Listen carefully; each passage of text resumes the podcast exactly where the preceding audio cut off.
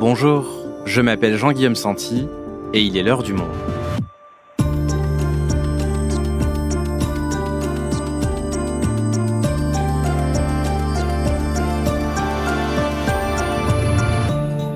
Aujourd'hui, c'est un anniversaire important que va connaître dans quelques jours une institution du Royaume-Uni.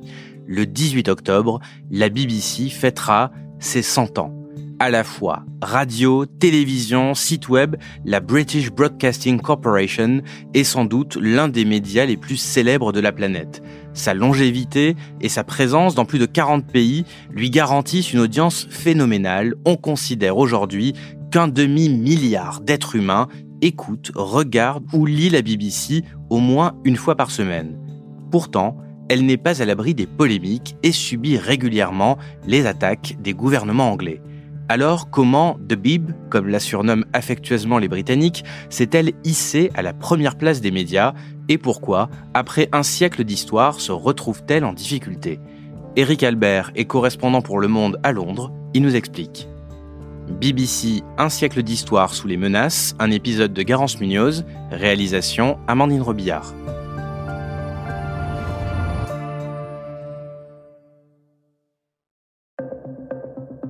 Nous sommes le 26 mai 2022 et le siège de la BBC fourmille. À quelques pas d'Oxford Circus, le bâtiment de pierre et de verre abrite l'incontournable média britannique. Il est 14 heures, les matinaliers sont déjà partis, mais le reste des employés demeure à l'affût. Car dans l'un des studios, le directeur général, Tim Davy, s'apprête à prendre la parole pour annoncer ce que tous pressentent déjà comme une mauvaise nouvelle. Le visage tendu, il enregistre son intervention qui est retransmise aux 22 000 salariés de la BBC. Le coup près tombe, la BBC doit subir un plan d'économie. Un millier de postes doivent être supprimés, soit 6% de la masse salariale.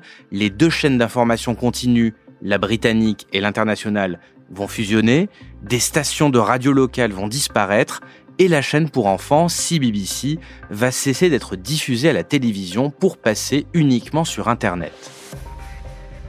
Pour faire face au gel de la redevance et survivre avec un budget restreint, la BBC doit économiser 500 millions de livres par an, soit près de 600 millions d'euros.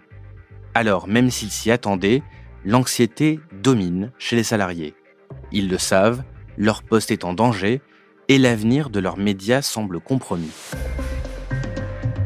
Pourtant, la BBC reste une institution anglaise et internationale particulièrement reconnue et regardée récemment au cœur de l'attention mondiale avec les funérailles d'Elisabeth II, mais face à des coupes budgétaires qui s'enchaînent, la Bib est-elle un colosse au pied d'argile?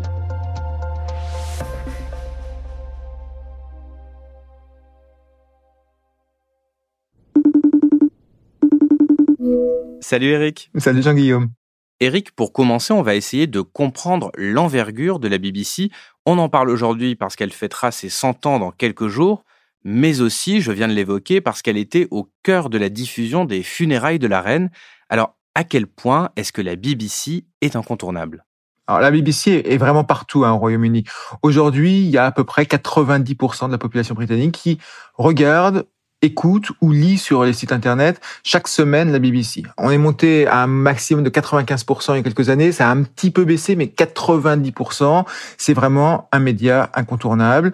Tu commences la journée en écoutant Today on Radio 4, qui est la grande matinale radio sur Radio 4. It's 6 o'clock on Friday, the 23rd of September. Good morning, this is Today with Michelle Hussein and Justin Webb. Tu termines ta journée le soir en regardant l'émission Newsnight, un grand journal télévisé. Une anecdote hein, qui en dit long sur le pouvoir de la BBC, c'est les funérailles de la reine. 37 millions de Britanniques ont regardé la cérémonie. Elle a été retransmise sur la BBC, mais aussi sur ITV, sur Sky News, sur GB News, un peu partout. Donc 37 millions de téléspectateurs, 32 millions l'ont regardé sur la BBC. C'est vraiment une énorme domination. Au total, hein, il y a une petite dizaine de chaînes de télévision. BBC One est de loin la plus regardée, mais chaque chaîne a bien sûr sa spécificité. Toutes les radios nationales sont de la BBC. Musical, info, sport, il y a aussi beaucoup de BBC local. Et puis le site internet qui fonctionne très bien. Donc il n'y a vraiment rien qui puisse concurrencer la BBC au Royaume-Uni. Et pour faire fonctionner cette énorme machine, il y a combien de personnes en tout? Alors 22 000 salariés, dont 6 000 journalistes. Pour l'article, hein, je suis allé euh, sur place au siège de la BBC, près d'Oxford Circus. Alors c'est un bâtiment qui est très impressionnant, tout en open space. Les studios de télévision sont ouverts, en tout cas pour les chaînes d'information continue. C'est un bâtiment qui est un peu trop petit. Les journalistes se plaignent d'ailleurs de l'étroitesse des lieux, mais ça en met plein la vue. Et ce n'est que pour la BBC au Royaume-Uni. Oui, parce que la BBC, elle est très présente à l'international. Alors, quel poids est-ce qu'elle a dans le monde? C'est un poids énorme. Hein. Tout le monde dans le monde quasiment connaît le logo de la BBC. Pas la peine de la présenter. J'ai interviewé hein, pour l'article la présentatrice star Michelle Hussein. Elle me racontait comment la BBC faisait s'ouvrir littéralement les portes. Hein. Elle patientait devant une école où avait eu lieu un massacre au Pakistan il y a quelques années. C'était une attaque terroriste. Quand les autorités ont autorisé une équipe de télévision à rentrer, c'était la BBC qui est rentrée la première. Et puis, donc, la BBC s'est développée partout. Elle est diffusée maintenant dans plus de 40 langues, du bengali au punjabi, de l'amharique au swahili, en passant par le russe et l'ukrainien. C'est vraiment dans toutes les langues.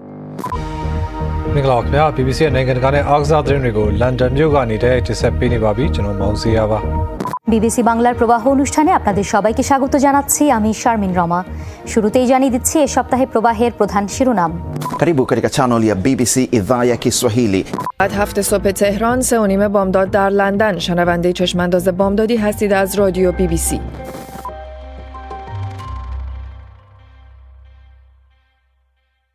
Et quel est l'intérêt historique pour la BBC d'être aussi présente à l'international? Alors c'est une expansion hein, qui s'est faite très tôt. Hein, le lancement de la BBC euh, en langue arabe date de 1938. Il y a le français bien sûr hein, pendant la Seconde Guerre mondiale.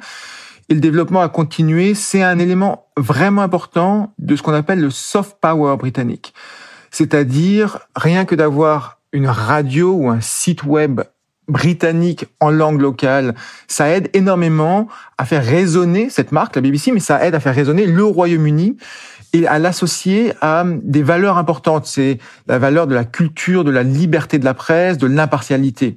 J'ai rencontré notamment une chercheuse qui s'appelle Claire Enders, qui dirige Enders Analysis, qui estime que la BBC est un pilier de la démocratie mondiale. Elle dit, à travers le monde, les trois quarts des gens n'ont pas accès à la presse libre, le monde repose sur un très petit nombre de services publics, dont la BBC.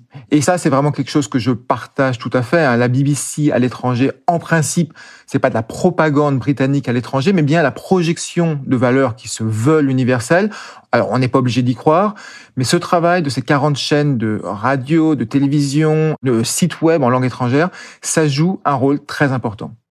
Donc là, tu nous parles essentiellement aussi de la division euh, information, et on l'a tous vu dans des chambres d'hôtel à l'étranger, BBC World News et absolument partout.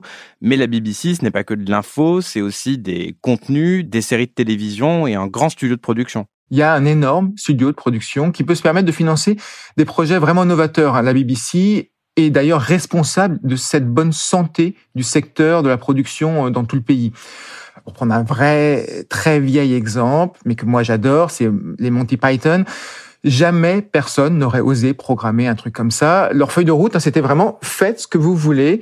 Et d'ailleurs, ils avaient euh, intitulé une partie de leur euh, émission et And now for something completely different. Et maintenant, on va vous présenter quelque chose de complètement différent.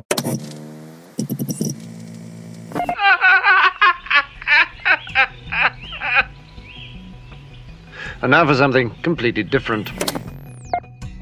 Il y a des séries qui ont un retentissement mondial. Hein. Il y a Peaky Blinders, Doctor Who, The Office. Il y en a vraiment des dizaines, très très connues. Il y a aussi des voix très reconnaissables. Hein. Celles de David Attenborough dans les documentaires animaliers ont été euh, vues par des millions de personnes.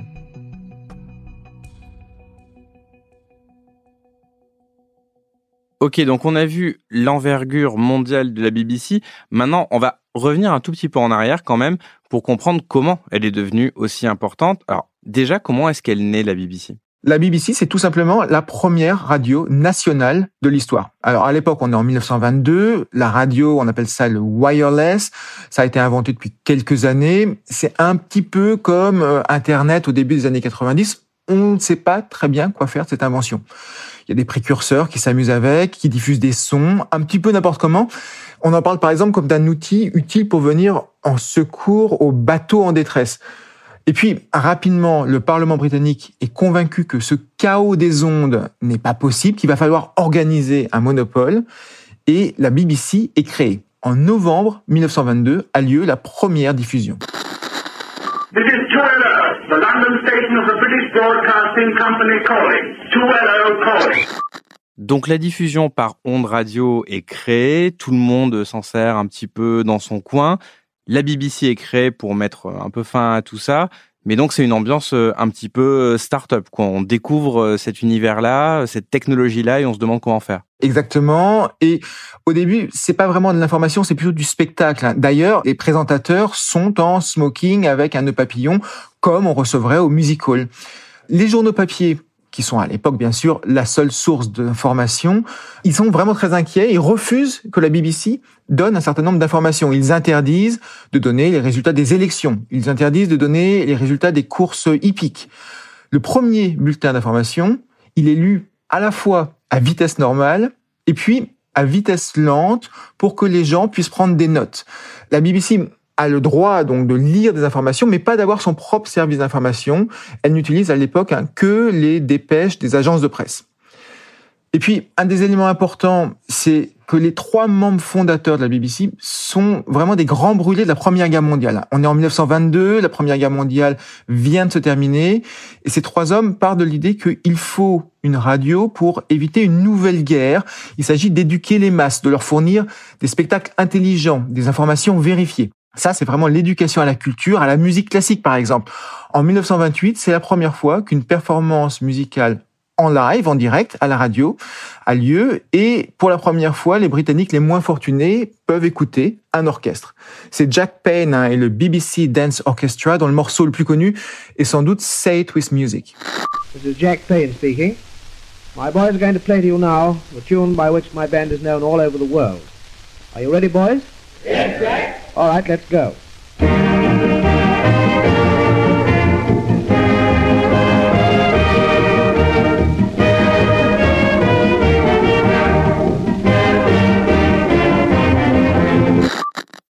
Donc du divertissement comme de la grande culture, mais accessible à l'ensemble de la population. Et alors, comment est-ce que la BBC en arrive à faire de l'information malgré les réticences, tu viens de nous le dire, des journaux papier? Dès le début, hein, il y a des bulletins d'information, mais le moment de bascule, c'est 1926. Alors l'Allemagne est à genoux, hein. on est après la Première Guerre mondiale, elle vend du charbon à bas prix, les mines au Royaume-Uni n'arrivent pas à faire concurrence, et les patrons des mines britanniques veulent durcir les conditions de travail des mineurs. Ça provoque une grande grève, grande grève qui devient une grande grève générale, les cheminots rejoignent, mais aussi les imprimeurs. Et donc les journaux ne peuvent plus être imprimés. Pour la première fois de l'histoire, la radio se retrouve avec le monopole de l'information. À l'époque, Winston Churchill est le chancelier de l'échiquier, c'est-à-dire le ministre des Finances, mais aussi en charge de la propagande. C'est lui qui dit voilà ce que la BBC devrait dire. Il veut ordonner à la BBC le ton, mais aussi vraiment le contenu de ce qu'elle doit dire. La BBC se révolte et elle dit non, je serai impartial. Alors c'est une impartialité très relative en fait, hein, parce qu'elle passe sous silence certaines choses. Elle, elle ne parle pas des évêques, d'une lettre des évêques qui appelait le gouvernement à faire des concessions. Elle passe sous silence un discours du leader travailliste. Mais à la fin, Churchill n'est pas satisfait parce que la BBC n'a pas vraiment suivi ses conseils. Et puis, les syndicats ne sont pas vraiment satisfaits non plus. Et c'est donc le moment où se dessine une ligne de crête d'une certaine impartialité, avec une certaine distance du gouvernement. La BBC est farouchement indépendante du pouvoir dès 1926, et en même temps, c'est un organe indiscutable de l'État. Et cette ligne de crête demeure aujourd'hui encore finalement. On l'a vu hein, par exemple avec l'enterrement de la reine. La BBC, pendant l'enterrement, a clairement basculé dans une sorte d'institution officielle. Donc petit à petit, à la faveur d'actualités nationales comme ces grèves dont tu viens de nous parler, elle prend de l'ampleur au niveau national. Est-ce qu'il y a d'autres événements dans l'histoire qui lui font prendre une dimension internationale? Il y a la Seconde Guerre mondiale, bien sûr. Il y a, on le sait tous en France, l'appel du général de Gaulle en 1940. L'honneur, le bon sens, l'intérêt supérieur de la patrie commandent à tous les Français libres de continuer le combat là où ils seront et comme ils pourront. Dans le bâtiment de la BBC, on peut encore voir le micro avec lequel le général a lancé son appel, mais la Seconde Guerre mondiale, c'est aussi le développement de toutes les langues européennes de la BBC World Service. La BBC vraiment prend une ampleur internationale à ce moment-là. Mais à cette époque, on est surtout sur de la radio. Aujourd'hui, la BBC, c'est plutôt avant tout une télévision. Alors c'est autant une radio qu'une télévision. Hein. Pour me faire simple, c'est Radio France plus France Télévisions mis ensemble. Mais la télévision, ça commence dès 1936. On est avant la Seconde Guerre mondiale.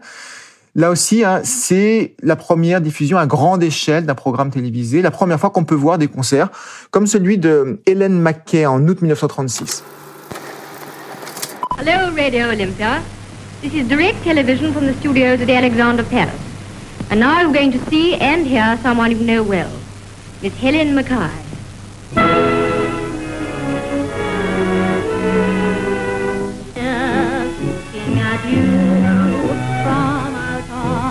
Ensuite, on arrive dans les années 50, c'est le début de la grande époque de la télévision.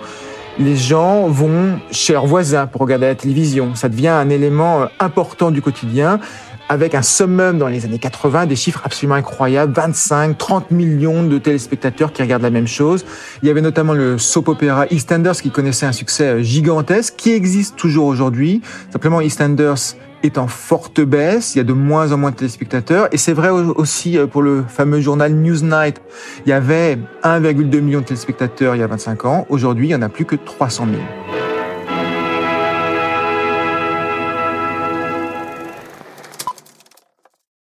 D'accord, donc on a une baisse quand même structurelle de, de l'audience euh, depuis les années 80. Est-ce que c'est parce que comme les Français, hein, d'ailleurs, finalement, les Britanniques regardent moins la télévision parce que Netflix, Amazon et tout un tas d'autres alternatives. Même cause, même conséquence. Hein. Le tournant d'Internet a donné un gros coup à la télévision, même si la BBC est très présente avec son site web, bien sûr. Et donc, comme partout ailleurs, les jeunes en particulier arrêtent de regarder la télévision. Il y a un chiffre hein, vraiment spectaculaire. Aujourd'hui, au Royaume-Uni, les moins de 25 ans passent 70% de temps de moins devant la télévision qu'en 2010. 70% de temps en moins. Si on regarde les autres tranches d'âge, ça diminue partout. Seuls les plus de 65 ans ont une consommation qui est à peu près stable. La BBC, certes, ne fonctionne pas avec la publicité. Il n'y a pas de publicité, en tout cas, au Royaume-Uni. Donc, a priori, l'enjeu de l'audience est un peu moins important d'un point de vue financier, puisque les trois quarts du financement, ça vient de la redevance. Mais la redevance, elle aussi, est en train de diminuer un peu. Et cette baisse de la redevance, du financement de la BBC, on en parlait au tout début de l'épisode, c'est une décision politique. Absolument. Pendant la campagne électorale de 2019, en décembre 2019, Boris Johnson s'était demandé ouvertement, l'air de rien, l'air de pas y toucher, si la redevance devait continuer à l'heure de Netflix ou d'Amazon Prime. L'idée, c'était de dire, si vous aimez la BBC, eh ben, vous avez qu'à vous abonner. Il n'est pas passé à l'action parce que c'est dur à mettre en place au niveau technique, mais il a quand même gelé la redevance pour deux ans à 187 euros à peu près un par an. Et avec une inflation de 10% que connaît le pays actuellement, c'est un coût qui est très très dur pour la BBC. C'est vraiment une vraie baisse en valeur réelle. Les années précédentes, David Cameron avait aussi fait plein de petites coupes qui se voyaient un peu moins, mais qui avaient créé de gros tollés. Et donc, si on cumule sur 10 ans, on comptabilise un quart de baisse du budget de la BBC en valeur réelle. Et ça fait dix ans que la BBC passe de plan de rationnement en suppression de postes. Donc si je te suis bien, il existe une double menace pour la BBC, à la fois une révolution des usages avec cet essor des plateformes et d'Internet, et les gouvernements qui tentent à chaque fois de, rogner un peu plus son budget pour faire des économies. Absolument. La menace budgétaire a un effet direct, comme tu le disais. Et puis, Internet a un effet de plus long terme, mais qui est existentiel. J'ai interviewé pour cet article euh, Nick Robinson, qui est le présentateur star de la matinale euh, Today sur euh, Radio 4. Et lui, il disait, c'est ça le vrai danger. Il disait, les relations avec Boris Johnson sont pas faciles, mais c'est finalement moins dur qu'à l'époque de Margaret Thatcher.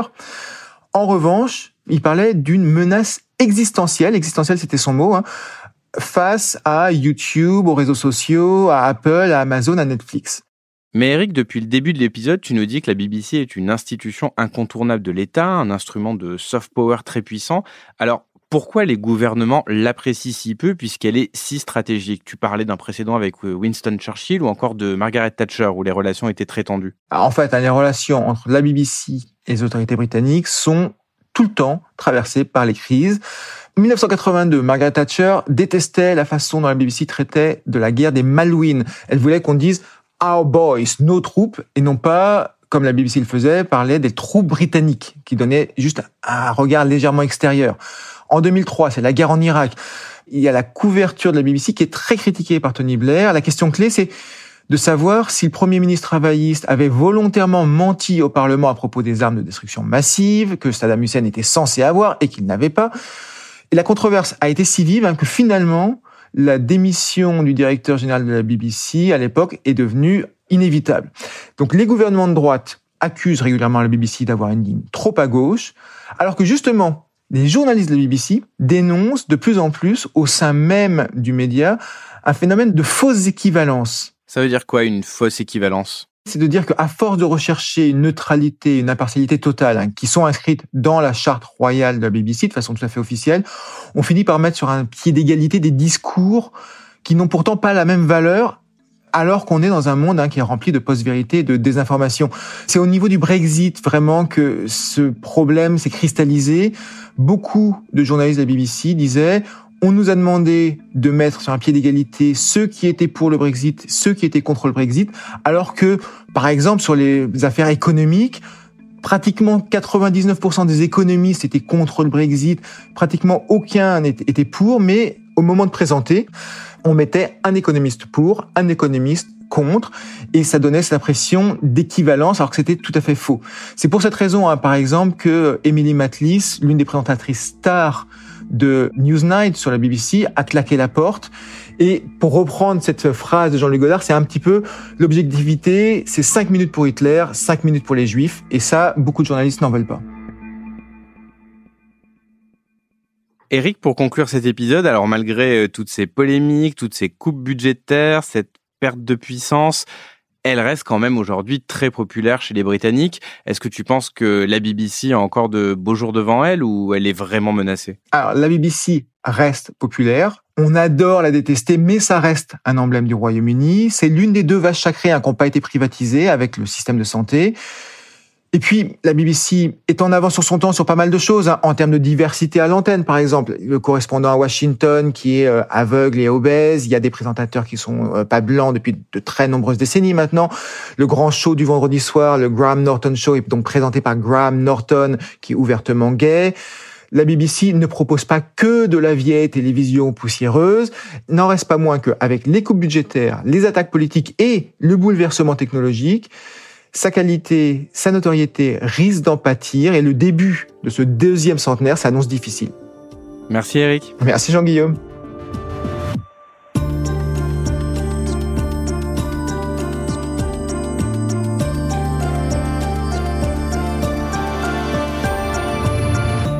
Si vous souhaitez suivre l'actualité du Royaume-Uni, vous pouvez aller consulter tous les articles de nos correspondants, Eric Albert et Cécile Ducourtieu, en allant vous abonner sur notre site. C'est la fin de l'heure du monde, le podcast quotidien d'actualité proposé par le journal Le Monde et Spotify. Pour ne rater aucun épisode, vous pouvez vous abonner gratuitement au podcast sur Spotify ou nous retrouver chaque jour sur le site et l'application lemonde.fr. Si vous avez des remarques, suggestions ou critiques, n'hésitez pas à nous envoyer un email à l'heure du monde. L'heure du monde est publiée tous les matins du lundi au vendredi. On se retrouve donc très vite. À bientôt.